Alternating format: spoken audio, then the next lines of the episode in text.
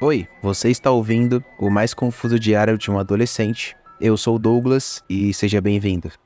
Nos últimos dias, eu decidi dar um passo importante na minha carreira internetica. Eu mostrei como eu sou, mostrei o meu rosto para as pessoas que me seguem e para a internet no geral assim. Eu já queria fazer isso há muito tempo, desde o final de 2022, eu já estava planejando fazer isso. Essa inclusive era uma das minhas metas, estava na minha checklist de metas para 2023 e eu consegui, finalmente. Posso colocar um risco nessa meta que já foi alcançada, mas definitivamente não foi fácil, porque desde que eu me conheço por gente, eu sempre fui muito inseguro em relação à minha aparência. Tanto que eu lembro na infância de, de eu ser sempre a criança que fugia de foto, sabe? Eu senti um pavor tremendo em perceber uma câmera apontada para mim. Eu ficava muito desconfortável nessa situação e eu não me sentia bem de nenhuma maneira. E isso me acompanhou durante a minha vida inteira. E muito dessa insegurança vinha da minha insatisfação com o meu corpo. Quando eu era criança, eu era mais magrinho. Mas aí em torno de uns 9 a 10 anos assim, da infância à pré-adolescência assim, eu fiquei em sobrepeso. E esse foi o maior motivo de eu não querer aparecer. Até porque na escola eu sofria muito bullying por ser o gordinho da turma, sabe? Então, a percepção que eu criei na infância do julgamento dos outros não era das melhores.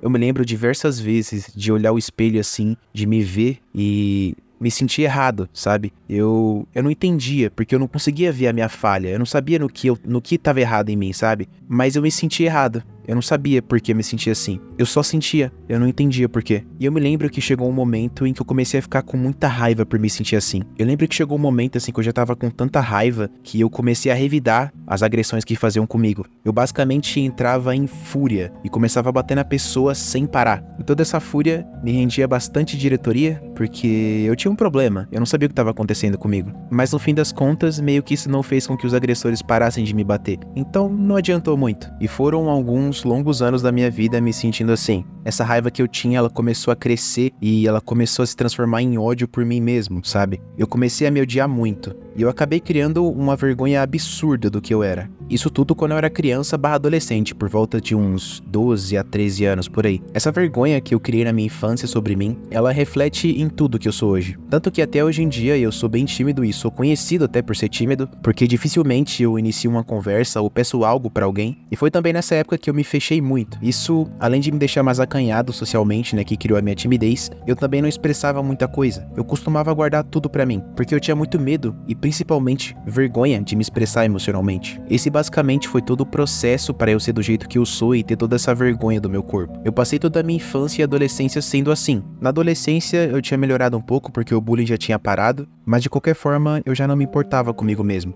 Eu não me cuidava, eu não via valor no que eu era. Devido ao meu histórico traumático, eu ainda tinha muita vergonha do que eu era. Mas isso mudou. Em 2019, eu comecei a me enxergar. Eu comecei a perceber que eu não sou tão odiável assim. Eu passei a me importar um pouco mais comigo. Eu aprendi muitas coisas sobre mim nessa época também. Eu me lembro de um momento específico que eu tava na aula de filosofia e meu professor tava explicando a matéria, tava dando o tema dele ali, e ele falou uma frase que impactou muito para mim. Ele disse: Sentido é relativo, vai dos olhos de quem vê. Essa frase explodiu a minha cabeça. Eu passei a tentar ver as coisas de um ângulo diferente. Eu queria mudar a perspectiva, sabe? E consequentemente, eu passei a tentar me ver de um ângulo diferente. Eu me lembro que eu ficava me olhando no espelho por longos períodos e eu começava a me avaliar. Eu olhava meu rosto, eu olhava meus braços, eu olhava minhas pernas, e de vez em quando eu gostava de algo sobre mim. Um dia eu lembro que eu achei a cor dos meus olhos muito bonita. Eu fiquei maravilhado com a íris do meu olho. A minha íris é escura, mas nem tanto. É um tom meio amarronzado. É castanho, basicamente, né? Eu também me lembro que no outro dia, logo depois disso, no outro dia, eu comecei a achar o meu nariz incrível. Eu gostava de ficar expandindo meu nariz no espelho, sabe? Eu ficava aumentando e diminuindo o nariz. Eu achava isso muito engraçado. Eu ficava rindo na frente do espelho que nem um bobo. E foi assim,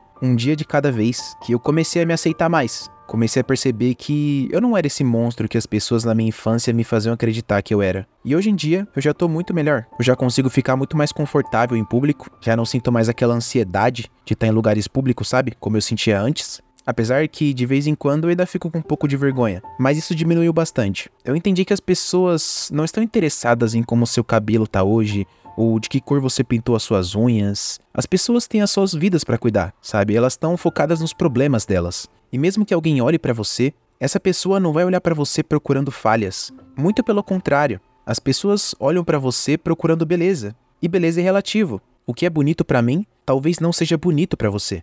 Hum, isso me lembra uma frase. Sentido é relativo, vai dos olhos de quem vê.